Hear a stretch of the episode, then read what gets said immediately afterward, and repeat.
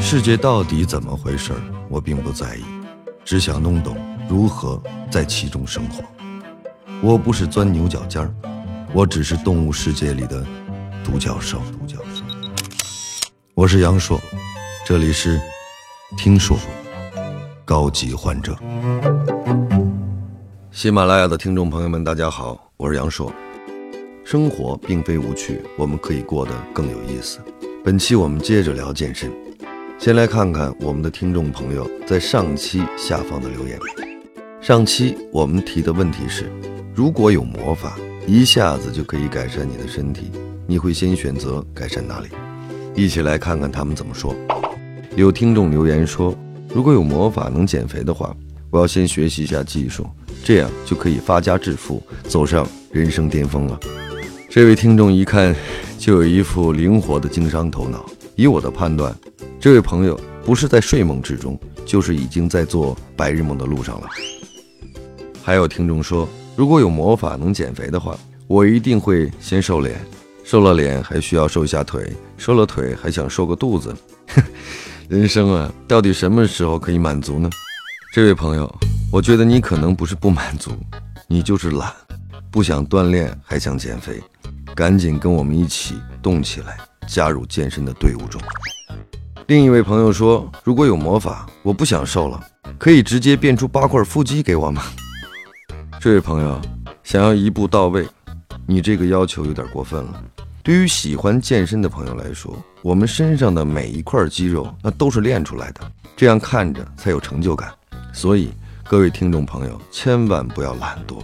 目前世界上是没有这种速成魔法的，健美的身材是要靠大家在跑步机上一步、两步、三步跑出来的。今天我们继续聊一聊有关健身的话题。在上一期节目中，已经提到了喜欢健身的朋友身上会有一些特征，下面我们接着聊。特征四：健身如同强心剂，能在低谷。支撑你。很多人在难过的时候会喜欢一直走路，一直跑步，或者一直游泳，通过各种运动让自己发泄负能量，甩掉不开心，或者把难过的眼泪变成汗水流出来，这样心情就会好一些。我也不知道科不科学，只要运动起来，烦恼自然而然就冲淡了。运动能特别迅速地转移我们的注意力。跑步时，越跑越能感受到身体在变轻松，体内的能量在积聚，仿佛随时可以爆发开来一样。我相信每一个人都会有他的低谷期。我在很长一段时间内没有接过戏，没戏给我演。我那个时候很崩溃，但越是在低谷期，人的心态就越重要。现在回过头来看。真的很感谢那段时间，我没有放弃过我自己，是运动的力量，驱散了我心底不少的沮丧和不安，让我相信自己还可以慢慢强大，相信自己有实力可以坚持下来，可以变得更好。然后就有了电视剧《生死线》，拍那部戏的时候，我也基本每天都提前一个小时起床锻炼。想要靠运动更好地激发出当时所塑造的角色，四道风身上那股野劲儿就是这么来的。特征五：一入健身深似海，从此脂肪是两路。热爱健身的人还会特别注意饮食，查看脂肪量是我们食物入嘴之前的必要步骤。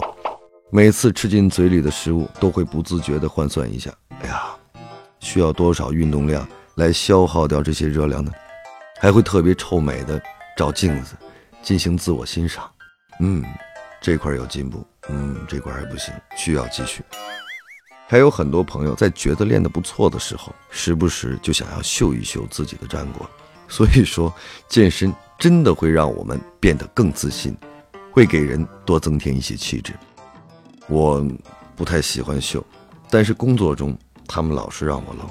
有时候很多微博留言表白也都很直白，感谢大家的认可，但是还是神秘点好。健身还有一个特别实用的功效，那就是去水肿。我哪天要是因为熬夜工作，就会运动一下，保证不影响第二天参加活动，让你们时时看到那个完美又帅气的我。第二天有重要约会的朋友可以试一下这种方法，效果绝对立竿见影。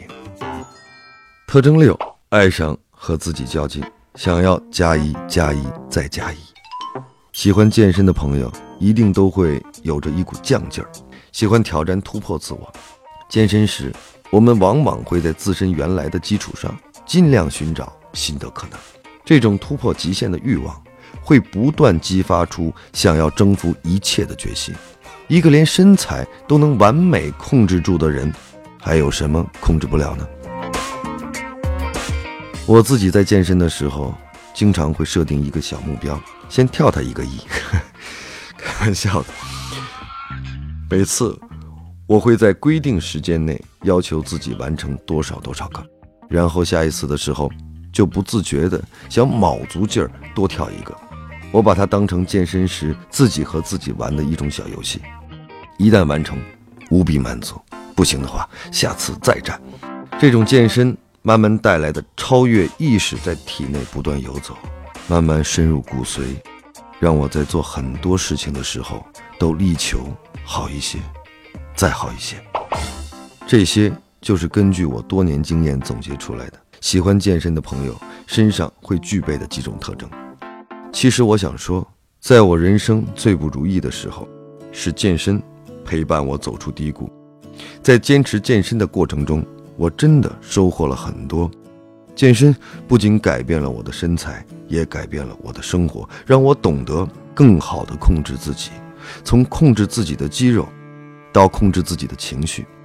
健身培养出来的恒心、毅力、自律、自信，让我在经历任何事情的时候，变得更能 hold 得住，更有底气。